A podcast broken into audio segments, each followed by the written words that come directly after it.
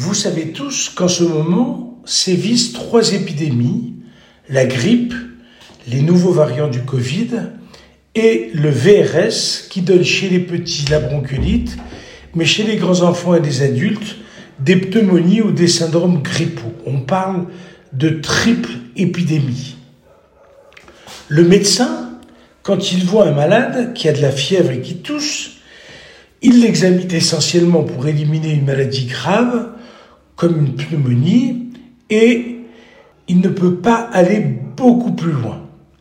En effet, rien ne lui permet à l'examen clinique de distinguer le virus qui circule. Les autres années, c'était relativement facile car à certains moments sévissait le virus de la grippe, à d'autres moments sévissait le virus de la bronchiolite et puis depuis trois ans maintenant le Covid. Le problème c'est que cette année, les trois virus circulent en même temps. Depuis quelques mois, nous avons mis au point des tests antigéniques de dépistage en autotest non douloureux qui permettent de détecter en même temps les trois virus. Je considère que ces virus sont un progrès considérable car ils permettent 9 fois sur 10 le diagnostic précis de la maladie.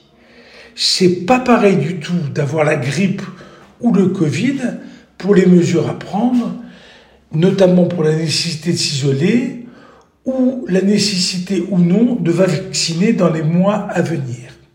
Je pense que ces tests dans les années à venir vont constituer un progrès considérable pour aider à la fois les médecins généralistes, les pédiatres et les urgentistes à faire les bons diagnostics.